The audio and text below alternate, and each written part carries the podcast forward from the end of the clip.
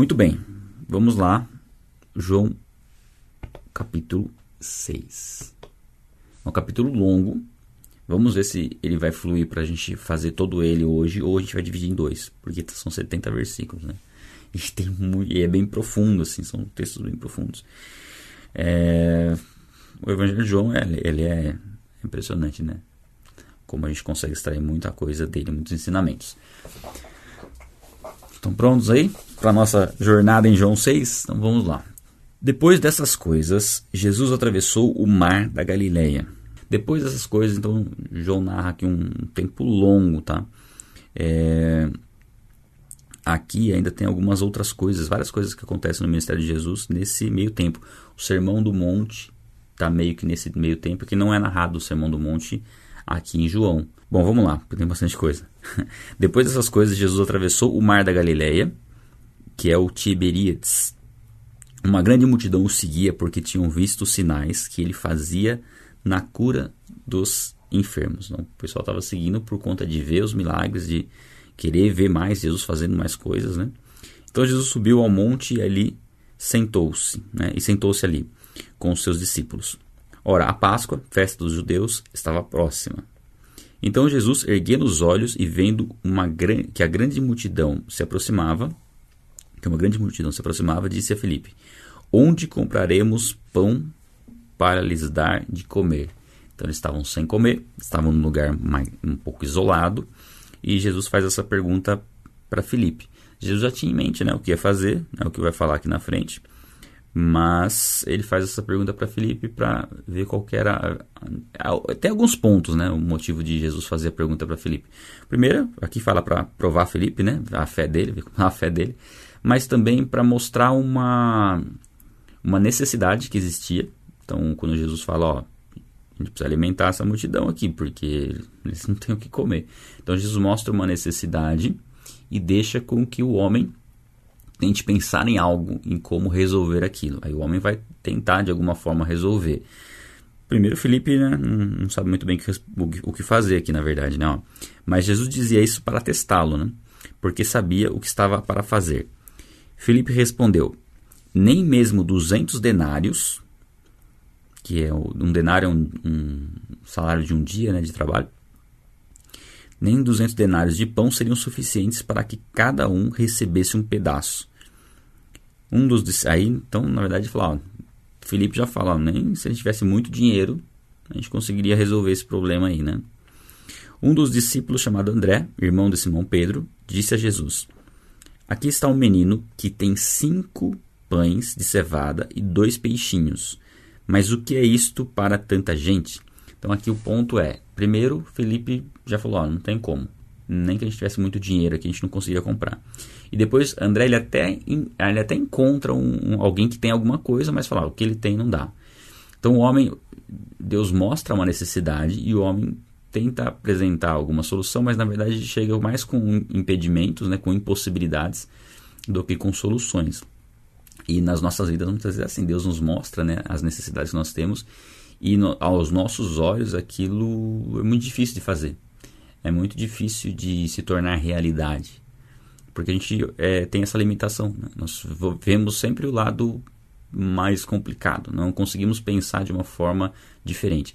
Poxa, eles tinham visto o que Jesus tinha feito, né? Todos os milagres que Jesus tinha feito. Então eles provavelmente, né, assim, já deveriam saber que Jesus tinha alguma solução para isso, né? E que aquilo, a, a, pergunta de Jesus era mais para despertar a fé neles. E nós muitas vezes é, temos algumas dificuldades, sabemos né, que Deus nos mostra algumas necessidades e achamos que é algo impossível de ser feito, quando para Deus nada é impossível. Se Deus nos mostrou que existe uma necessidade, é porque Ele mesmo vai prover aquilo que é necessário para suprir aquela necessidade, porque foi Ele que nos mostrou essa necessidade. É diferente quando o mundo tenta apontar uma necessidade que na verdade não existe, mas é diferente quando Jesus nos mostra. E Jesus nos mostra várias necessidades. Uma delas é a nossa transformação de caráter, é a nossa é o nosso, a nossa prosperidade, que é a verdadeira prosperidade, né? que não envolve necessariamente recursos financeiros, mas é uma prosperidade de ausência de necessidades. Né? De suprir a necessidade que está que tá havendo ali. E eh, em relacionamento, no casamento, no trabalho, enfim, não, não importa a área. Né? Qualquer área que, que envolva a nossa vida é uma área onde Deus tem uma preocupação em cuidar, em que ela esteja alinhada conforme a vontade dele, e ele vai mostrar qual é necessidade, e sim, é ele quem vai nos dar condições de, de ter essa necessidade suprida. É ele quem vai suprir. Aí Jesus disse assim: ó, façam com que todos se assentem no chão. Então Jesus já dá uma, já dá uma direção do que fazer, né? É, havia muita relva é, naquele lugar, relva, grama, né? Deixa eu ver se tem alguma observação aqui. Tá. Ah, só uma referência. Assim, os homens se assentaram e eram quase 5 mil, 5 mil homens, sem contar mulheres e crianças, o que daria aí talvez uns entre, entre 10 e 20 mil pessoas, mais ou menos. Bastante gente, né? Não é muita gente. Ah, então Jesus pegou os pães e, tendo dado graças, esse é um ponto importante, distribuiu entre eles e também igualmente os peixes, tanto quanto queriam. E, quando já estavam satisfeitos de comer, as 20 mil pessoas, né, mais ou menos, Jesus disse aos seus discípulos: recolham os pedaços que sobraram para que nada se perca, né? para que não haja desperdício. Interessante, né? Porque Jesus agradece e a gratidão, após a gratidão, ele multiplica aquele alimento.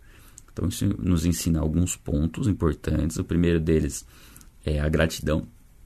Quando nós somos gratos por aquilo que nós temos, mesmo que seja pouco aos olhos das, dos outros, das pessoas, quando nós somos gratos por aquilo, verdadeiramente gratos por aquilo que nós temos, Deus multiplica os nossos recursos. Então a gratidão é uma das chaves aqui para a gente compreender nessa multiplicação de pães e peixes. É, aquilo que nós temos é suficiente para fazer o que precisa ser feito. Basicamente é isso. Né? E Deus vai multiplicar de maneira sobrenatural através da nossa gratidão a Ele. Então, de sempre ser grato, né? sempre render graças a Deus, independente das circunstâncias. Isso vai fazer com que aquilo que nós temos seja multiplicado e abençoe outras pessoas, que é o mais importante, né? Você vê que essa multiplicação aqui foi para abençoar outras pessoas. E aí a gente vê aqui que eles comeram quanto queriam, né? foram completamente saciados né? na sua fome. E é interessante porque eles precisavam comer, eles não tinham que comer, e eles eles teriam que, se eles não tivessem essa multiplicação de, de, de pães e peixes, eles teriam que voltar para comer e, e, assim, ia ser muito complicado. Eles entenderam que estar em Cristo era o mais importante, esqueceram a questão de, até de comer, na verdade, de levar comida. Só quem foi prudente foi esse menino aqui. Mas, assim, eu penso que, que também, que, que também nos ensina algo, né? Que a gente vai ver um pouco disso, mas quando nós é, entendemos a importância de ter um tempo com Cristo, todo o restante perde a importância, né? Por mais que seja importante, que nem comer é super importante, mas o fato de estar com Cristo se tornou uma prioridade. Isso é muito interessante de ver dessas pessoas aqui. Inclusive, isso despertou a compaixão de Jesus. Então, esse tempo que nós separamos para ter comunhão com Deus, por mais que nós tivéssemos outras coisas para fazer e tudo mais, o fato de conseguir separar esse tempo, até de conseguir levantar da cama, né? Porque às vezes a dificuldade é essa isso tem um valor muito grande né, diante de Deus, porque nós estamos priorizando algo que deve ser priorizado. E aí, eles comem e ficam satisfeitos, né? E Jesus pede para recolher os pedaços que sobraram para que nada se perca. Então fala até em relação a não desperdiçar, né? não desperdiçar é, alimentos e não desperdiçar nosso tempo. Né? Não fala para que mostra que Jesus não quer que nós venhamos a desperdiçar aquilo que Ele nos deu e multiplicou através das nossas vidas. É, daí a importância de, de buscar um, um, relacionamento com Ele e pedir sabedoria também para gerir o nosso tempo, para que a gente use o nosso tempo com qualidade. Nosso tempo ele é muito precioso, né? muito precioso. Esse tempo que nós temos, nós não sabemos exatamente quanto tempo nós temos até a volta de Cristo, mas são horas contadas que estão diminuindo. Então é um tempo precioso. Quanto antes, antes nós despertarmos para isso, melhor. É, o fato da gente, inclusive, acordar um pouco mais cedo, você ganhar algumas horas no dia, isso no longo prazo você ganha meses. E você não ganha meses fazendo qualquer coisa, você ganha meses servindo a Deus, né? conhecendo a Ele, desenvolvendo um relacionamento com Ele. Então é, é muito importante a gente ter consciência disso, né? que não pode haver desperdício. E, e aqui é interessante também um outro conceito que eu gosto sempre de falar em relação a essa multiplicação de peixes, que às vezes né, algumas pessoas perguntam assim, ah, por que, que, por que, que é errado jogar na loteria, tentar ganhar muito dinheiro de uma vez só? Porque o princípio pra, que, que, rege né, qualquer, qualquer jogo de aposta, nesse, né, de você ganhar muito dinheiro, o princípio que rege isso são várias pessoas dando um pouquinho para que uma só enriqueça. É, basicamente é isso. E o princípio de Deus é o contrário, né? Você vê que aqui, através de uma pessoa que tinha um pouco, Jesus multiplicou para muitas. Então, o princípio bíblico é que um seja abençoado por Deus mas que através da vida dele várias outras pessoas sejam abençoadas. Então, qual que é o propósito de Deus na sua vida para que você prospere? Para que através da sua vida outras vidas sejam abençoadas. E não que várias pessoas contribuam para que você enriqueça. Percebeu como o princípio né, de jogar na loteria, jogos de azar, ele não é bíblico por conta disso aqui. Esse exemplo, né? A gente consegue entender dessa forma. Ah, tá, tá, tá. Ó, assim, pois, o fizeram e encheram doze cestos de pedaços dos cinco pães de cevada que sobraram depois que todos tinham comido. Quando as pessoas viram o sinal que Jesus havia dito, disseram: Este é verdadeiramente o profeta que deveria vir ao mundo. Jesus ficou sabendo que estavam para vir com a intenção de fazê-lo rei à força. Então ele se retirou outra vez sozinho para o monte. Aqui eles viram o milagre, a partir do, que eles viram, eles se empolgaram né, em, em reconhecer Jesus. agora a gente comprovou que você é um profeta, que você é alguém que, que é o Messias que deveria vir ao mundo. Então, por conta do que eles viram. E aí, eles já falaram: não, então vamos fazer Jesus nosso rei, porque se ele multiplicou os pães, ele tem ele tem poder de fazer essas coisas que ele está fazendo, ele pode nos libertar da opressão de Roma, que era a ideia que eles tinham de um Messias libertador, né? alguém que viria é, dominar, ia, ia governar a nação e governar um, uma batalha contra Roma para se ver livre da, do domínio né, romano. Quando na verdade Jesus não veio com o propósito de reinar é, de maneira militar, ele veio para reinar no nosso coração. Jesus volta né, em breve para reinar sobre a terra. Mas essa primeira vinda de Jesus foi para trazer transformação no interior do homem, não exterior. Mas as pessoas não tinham essa noção e já queriam que ele governasse para marchar contra Roma. Já entender, não, esse aqui é o, é o, é o, o Messias que chegou para nos libertar dessa opressão. E aí ele se retirou outra vez sozinho para o monte.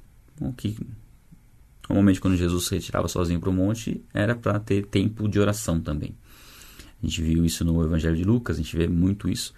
E o quanto Jesus é, investia tempo em oração.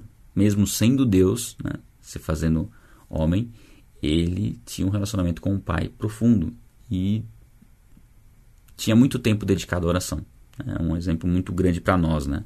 Que precisamos dedicar mais tempo para a oração. Ao final do dia, os discípulos de Jesus desceram para o mar e entraram no barco e passaram para o outro lado rumo a Cafarnaum. Já estava escuro e Jesus ainda não tinha ido até onde eles estavam. E o mar começava a ficar agitado porque soprava um vento forte.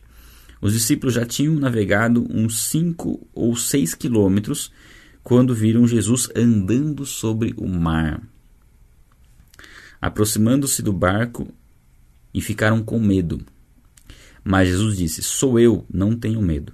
Então eles o receberam com alegria e logo o barco chegou ao seu destino. Bom, aqui é a passagem que Pedro anda sobre as águas. Não é narrado em João o evento em si de Pedro andando sobre as águas, mas é o mesmo evento. Não é o evento onde, eles, onde Jesus estava no barco e acalma a tempestade. Esse é um outro evento. Esse aqui, Jesus vem andando sobre as águas. E é interessante, né?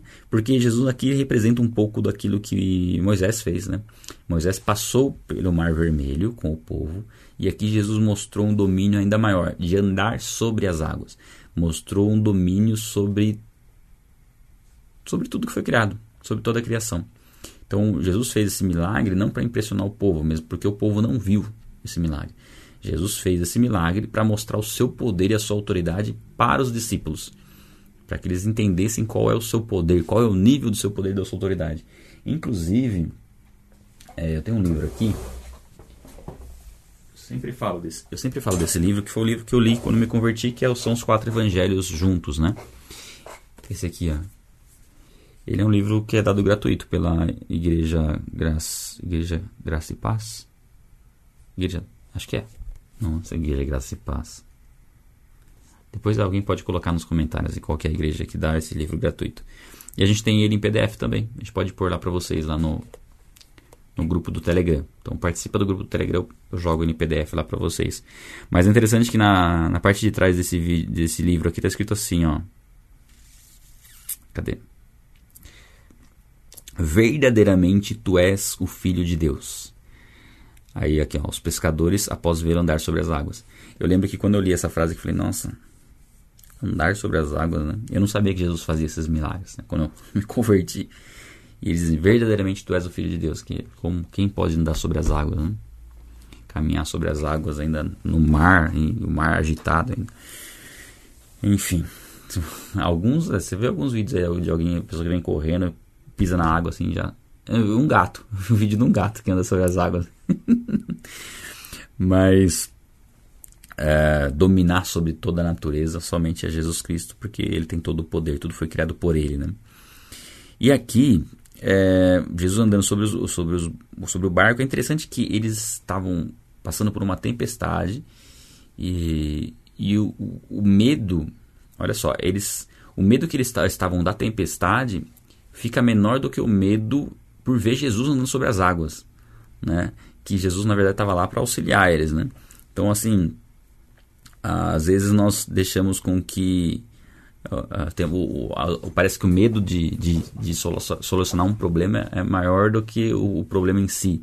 Né? O medo do desafio que a gente vai enfrentar, é, é, a gente prefere ficar numa situação difícil do que buscar uma solução por medo de como vai ser essa solução, né? do que vai, vai acontecer. E é até estranho né? eles temerem é, o fato de, de, ver Jesus sobre as águas, né? porque aqui eles falam, falam atemorizados, mas na, nas outras narrativas a gente vê que eles é, gritaram de medo. Deixa eu ver se aqui fala. Gente não lembro ter lido que eles gritaram de medo. Eu acho que não. Não, mas nos outros falam. E aí Pedro né, anda sobre as águas, mas não está narrado aqui. Depois a gente deixa para ler isso nos outros evangelhos. Seguindo, no dia seguinte, a multidão que tinha ficado do outro lado do, do, mar notou que ali havia apenas um pequeno barco e que Jesus não tinha entrado nele é, com seus discípulos, tendo eles partido sozinhos. Entretanto, outros barquinhos de Tiberíades se aproximaram do lugar onde a multidão havia comido o pão depois que Jesus deu graças. Ah, você vê que interessante aqui fala é, que eles tinham comido do pão depois que Jesus deu, deu graças, ou seja, enfatiza o fato de Jesus ter dado graças antes da multiplicação dos peixes, colaborando um pouco para o que a gente comentou, né, de ser, da importância de ser grato àquilo que Deus nos dá, para que aquilo se multiplique, não só, só, não só sobre nossas vidas, mas sobre a vida de outras pessoas também. É, quando aquela multidão viu que Jesus não estava ali, nem os seus discípulos, entraram nos barcos e partiram para Cafarnaum, à procura de Jesus. Para, Woody. Ele sabe que está fazendo coisa errada, ele olha para mim. E tendo encontrado no outro lado do mar, lhe perguntaram: Mestre, quando o Senhor chegou aqui? Jesus respondeu: Na verdade, em verdade, em verdade lhes digo que vocês estão me procurando porque viram, não porque viram sinais, mas porque comeram os pães e ficaram satisfeitos. Aqui é interessante porque ah, a gente vê que muitos seguiam Jesus só por conta dos sinais, não queriam ter um relacionamento com ele. Mas pior do que seguir Jesus só pelos sinais era seguir Jesus por conta de benefícios que ele físicos, né? que ele poderia oferecer. É, então a gente tem, tem alguns extremos, né? Vamos pensar em três, três pontos. Seguir a Cristo por conta do que ele pode fazer por nós, seguir a Cristo por conta do que a gente vê ele fazer pelos outros, ou seguir a Cristo realmente para ter um relacionamento pessoal com ele e ter a, né, conhecê-lo verdadeiramente e obedecê-lo. Então só a, forma, a única forma legítima né, de, de, né, de, de de seguir a Cristo. Eu não digo de chegar até Cristo, porque às vezes a motivação para você chegar pode ter sido errada, mas permanecer em Cristo é a, a motivação tem que ser a motivação correta, que é desenvolver um relacionamento com Ele, que é estar com Ele, que é aprender com Ele, que é ser ensinado, que é ser transformado por Ele. Essa é a motivação correta. As outras pode até ter sido uma motivação inicial para a gente chegar a Cristo, mas não pode ser a motivação para a gente permanecer nele. E aqui ele fala, né, vocês não estão aqui por causa dos sinais. Antes fosse por causa dos sinais. Porque aí sim vocês iam saber, iam estar aqui porque iam perceber que o que eu faço é algo sobrenatural que vem de Deus e vocês querem, né? De certa forma, é, aprender mais. Agora, Jesus mostra aqui que eles estavam ali porque eles comeram, ficaram satisfeitos e estavam buscando a Cristo muitas vezes até para ter uma possibilidade de comer sem ter que é, fazer nenhum esforço, né? Sem ter que gastar dinheiro nem nada, né? Jesus podia suprir a alimentação deles. Então nós temos que buscar Cristo não porque pelo que Ele pode fazer por nós, mas pelo que Ele já fez, né? pelo seu sacrifício em nosso favor e saber que agora nós temos um relacionamento para desenvolver com Ele, né? conhecê-lo de maneira profunda, é, praticar aquilo que Ele nos ensina. Né? Essa tem que ser nossa motivação. É, e aí ele diz assim, ó, trabalhem não pela comida que se estraga, mas pela comida que permanece para a vida eterna a qual o Filho do Homem dará a vocês, porque Deus, o Pai, o confiou com seu selo, o confirmou né, com seu selo.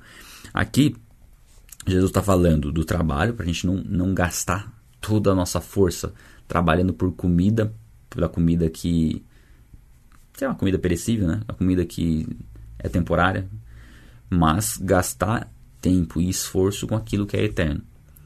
Né? Não significa que a gente não vai trabalhar. Né? O que Jesus está ensinando aqui é algo espiritual. Da importância do que é espiritual comparado ao que é material.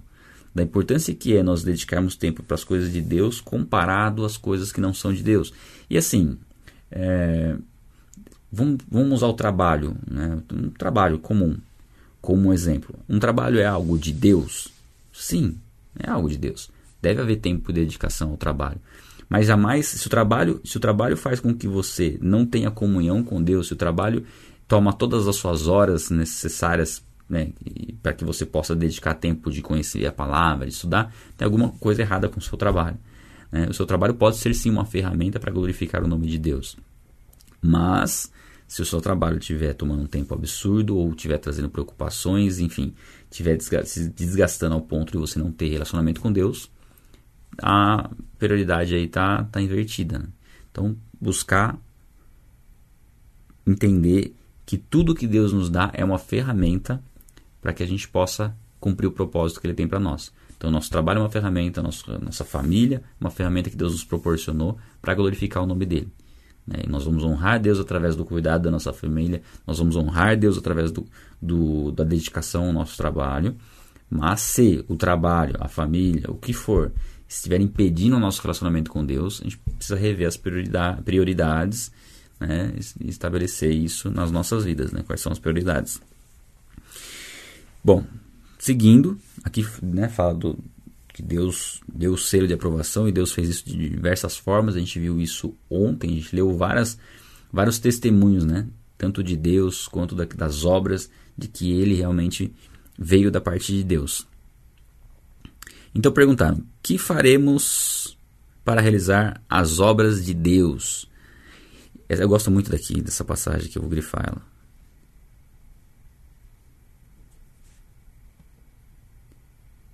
Ó, o que faremos para realizar as obras de Deus? Jesus respondeu: A obra de Deus é esta, que vocês creiam naquele que ele enviou.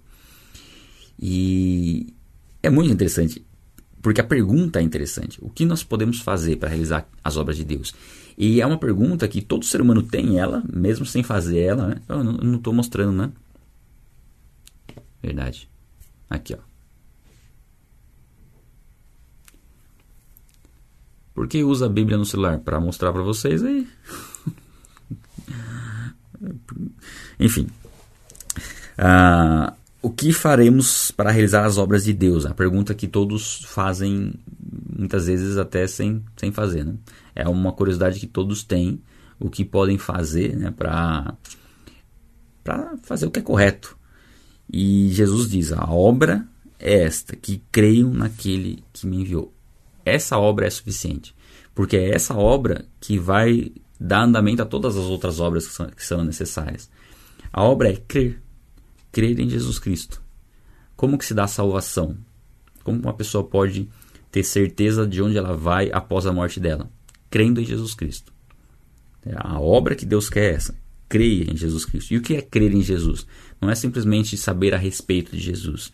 Crer em Jesus é reconhecer que ele sempre existiu, que ele é o Deus Filho, que se fez carne, que viveu entre nós sem pecado, foi morto injustamente, não permaneceu morto, ressuscitou dentre os mortos e subiu aos céus. Então, crer é isso. A partir desse momento, nós sabemos que ele comprou as nossas vidas, pagou um alto preço, não foi com prata nem ouro, foi com o próprio sangue, pagou um alto preço, por isso ele comprou as nossas vidas. Então, a partir desse momento, nossas vidas não são mais nossas. A minha vida não é mais minha. Ele morreu por mim. Temos que trazer para o nível individual também. Ele morreu por mim. Ele comprou minha vida, então minha vida é dele. Então, quem controla minha vida a partir desse momento é ele. Isso é crer em Jesus Cristo. Isso é entregar a vida a Jesus Cristo. Essa é a obra que Deus deseja. Porque uma vez que minha vida é dele, é ele quem vai me direcionar no que eu tenho que fazer. Então, as boas obras, ele já preparou para que eu as praticasse. Então, eu só vou conseguir praticar as boas obras, as verdadeiras boas obras, a obra que Deus deseja, se eu estiver em Cristo. Então, por isso que ele fala aqui, ó, o que faremos para realizar as obras de Deus? Creia em Jesus Cristo, porque é Ele quem vai te capacitar a realizar as obras, porque é Ele que vem quem vai te conduzir através né, do Espírito Santo. Então eles disseram: Que sinal o Senhor fará para que vejamos e creiamos no Senhor? O que o Senhor pode fazer? Não sei quanto a você, mas eu fico com um pouco de raiva quando essa pergunta do povo, né? Como assim? Como assim? Vai ter que fazer mais do que ele está fazendo para mostrar, provar que o que ele está falando é verdade? Já multiplicou os pães e peixes, né? Já fez outros milagres que o povo acompanhou. Então o povo está falando, tá, você está falando isso, que, que, milagre você vai fazer para comprovar isso daí? É, parece, ah, é, não sei, não sei assim, não sei se tem muito a ver, mas lembra um pouco do de uma é, não sei para mim, mas para mim soa, soa o tipo de pessoa, né, o, o, povo, como aquela pessoa que aceita, que quer ser, receber suborno. Tipo um policial que quer receber suborno, por exemplo. É, ele tem o, o trabalho dele para fazer, mas ele ele quer alguma, algum benefício a mais. Ah, não, faz mais alguma coisinha aí que, que eu resolvo. É meio que o povo querendo, né? Ah, não, você fez milagre, então, faz mais alguma coisa pra gente, pra gente crer, né? Parece que o povo é esse policial corrupto, né? Que, que, que é suborno, por exemplo. É, é interessante a gente observar por esse ponto, porque nós somos seres corruptos, o ser humano é corrupto por natureza e sempre é, quer algo assim, exigir algo que não, que não, que não faz sentido, né? Da parte de Deus. Né? Vamos lá. Aí eles falam assim, ó, nossos pais comeram o maná no deserto, como está escrito, Deus é, deu-lhes a comer o pão do céu. Ah, aqui, deixa eu só ver numa outra versão, rapidinho. Vou ver na versão Ara.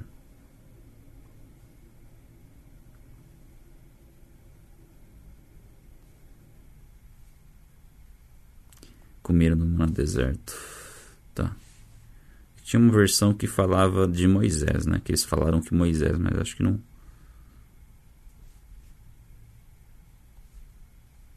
Tá, não tem nessa daqui. Então eles falam que eles receberam o maná, né? Foi dado por Deus. Né? Na verdade, eles até dão a entender que foi Moisés que deu para eles, tá? É que não está no texto aqui, precisaria dar uma olhadinha no, no original. Se tem o nome Moisés aqui. Deixa eu ver aqui. Em Êxodo.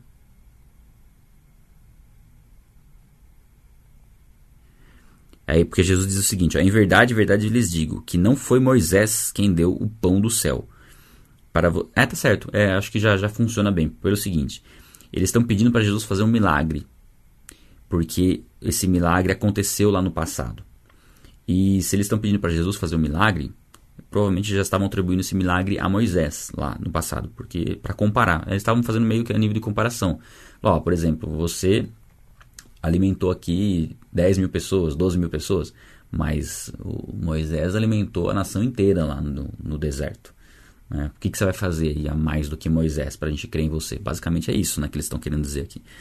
Então Jesus, Jesus lhes disse: Em verdade, em verdade lhes digo que não foi Moisés quem deu o pão do céu a vocês quem lhes dá o verdadeiro pão do céu é meu Pai, porque o pão de Deus é o que desce do céu e dá a vida e dá vida ao mundo. Então aqui Jesus está falando que não foi, que foi Moisés, foi Deus, ou seja, o próprio Jesus estava naquele milagre né, de, de, do maná, de enviar o maná, que o povo não reconhecia Jesus como Deus, né? não estava reconhecendo Jesus como Deus, e diz que ele é o verdadeiro, verdadeiro pão que desce do céu. E aí é uma comparação daquilo que é, é material e temporário, porque o, maná era material e era temporário, era um alimento que você ia comer e depois você ia estar com fome novamente. E ele é o verdadeiro pão que desce do céu, ou seja, o pão que o pão da vida. Um pão que você, você comer desse pão, você jamais terá fome novamente. É, um, é completamente diferente, não é algo temporário, é algo é, imaterial, algo espiritual e eterno. Então, se o maná era material e temporário, Jesus Cristo, espiritual, o alimento, né? Espiritual e eterno, representando isso. Então lhe disseram: Senhor, dê-nos sempre desse pão. Aqui é um pouco parecido com a mulher da, do tanque, né? Ah, tá a pergunta deles. Que dê-nos desse pão, como a mulher da, do poço lá, na Samaritana, dê-me dessa água. Então Jesus fala de, de, uma água, da água viva, e ela pede dessa água. Inclusive ela pede dessa água para não ter que voltar mais buscar água no poço. Então ela, ela tem um entendimento meio certo. ela, o, a vontade dela de ter essa água é louvável, mas o entendimento de que ela não vai precisar mais buscar água é errado. Por quê? Porque ela ia precisar continuar fazendo o trabalho normal, né? não ia mudar isso. O que ia mudar é que agora ela tinha salvação, tinha vida eterna. E aqui eles pedem desse pão é no sentido de que, pô, se a gente tiver desse pão, a gente não precisa mais comer outro pão. Não, você vai precisar continuar comendo, alimentando o seu corpo, mas aqui você vai ter o alimento espiritual.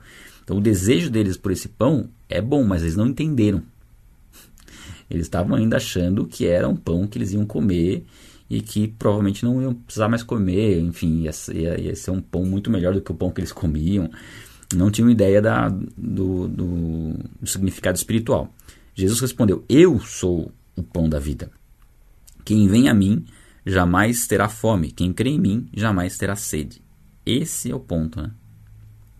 Eu sou o pão da vida. Quem vem a mim jamais terá fome.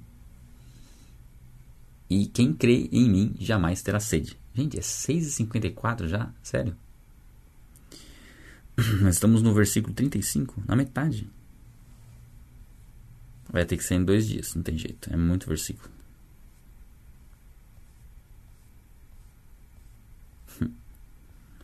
Vamos, vamos dar uma seguida aqui adiante. Mas eu quero refletir um pouco mais sobre esse versículo aqui. Então aqui fala da, da verdadeira necessidade sendo suprida, né? a nossa verdadeira necessidade. É aquilo que, quando a gente fala de alimento, é, alimento é algo essencial para a nossa vida. Né? Nós precisamos do alimento para sobreviver. Precisamos tanto do alimento sólido como do líquido. O nosso corpo funciona, esse é o combustível para o nosso corpo. Se não tivesse combustível, vai, vai morrer. É, claro, nós conseguimos ficar um tempo sem se alimentar, o jejum se encaixa nesse sentido. E por que, que o jejum é tão eficiente? Porque o jejum você nega à sua carne aquilo que ela mais deseja, que é a alimentação. Aí você fala, não, mas a minha carne deseja outras coisas mais do que a alimentação. Não. ela pode desejar outras coisas se você estiver alimentado. Se você estiver sem se alimentar, o que ela mais vai desejar é o alimento. Se você ficar aí um dia, dois dias sem comer, não vai ter nada que você vai fazer que vai saciar mais o desejo da sua carne do que comer. Então, é, a aflição do jejum funciona por conta disso. Você aflige sua, sua carne para que seu espírito se fortaleça. Esse é o propósito do jejum. Mostrando o quê? Mostrando que a alimentação é algo essencial. é o que nós necessitamos, é o que o nosso corpo necessita. O bebê, é o que ele mais pensa de, de, de pequenininho é no leite, é no alimento. E, e chora, hein? Se não se alimenta, ele chora. Então, assim, o que, que Jesus está falando com isso, com essa passagem aqui? Que ele é o pão da vida, ou seja, aquele que supre a nossa verdadeira necessidade, a nossa maior necessidade. É Jesus Cristo. E ele fala no sentido espiritual. Nós ansiamos por esse pão a vida inteira e nós só encontramos esse pão em um determinado momento. Eu encontrei esse pão quando eu li esse livro aqui, né? Que são os, os evangelhos. Ah, mas tem que ser esse livro? Não, são os evangelhos. É o que a gente está fazendo agora, lendo João. Aqui tem João, Marcos, Lucas, são os evangelhos reunidos. Mas lendo os evangelhos eu percebi que existia um, um alimento que eu busquei a vida toda e que eu não tinha comido desse alimento ainda. E quando eu comi desse alimento, eu percebi que eu já tive, já comi do alimento que eu precisava para minha vida. Então esse é o ponto chave desse versículo aqui, do que Jesus fala, né? Que o, o que nós mais precisamos nós encontramos em Jesus. Ele é, é, nós temos que buscar ele como nós buscamos comida, basicamente. Quando você, quando como um bebê busca comida, tem que ser nesse sentido. E bebida também, né? A, água, né? a sede. Então a nossa fome e a nossa sede serão plenamente saciadas somente em Jesus Cristo. Quem não está em Cristo tem uma fome, uma sede que não sabe como suprir e tenta suprir essa fome, essa sede através de um monte de coisa.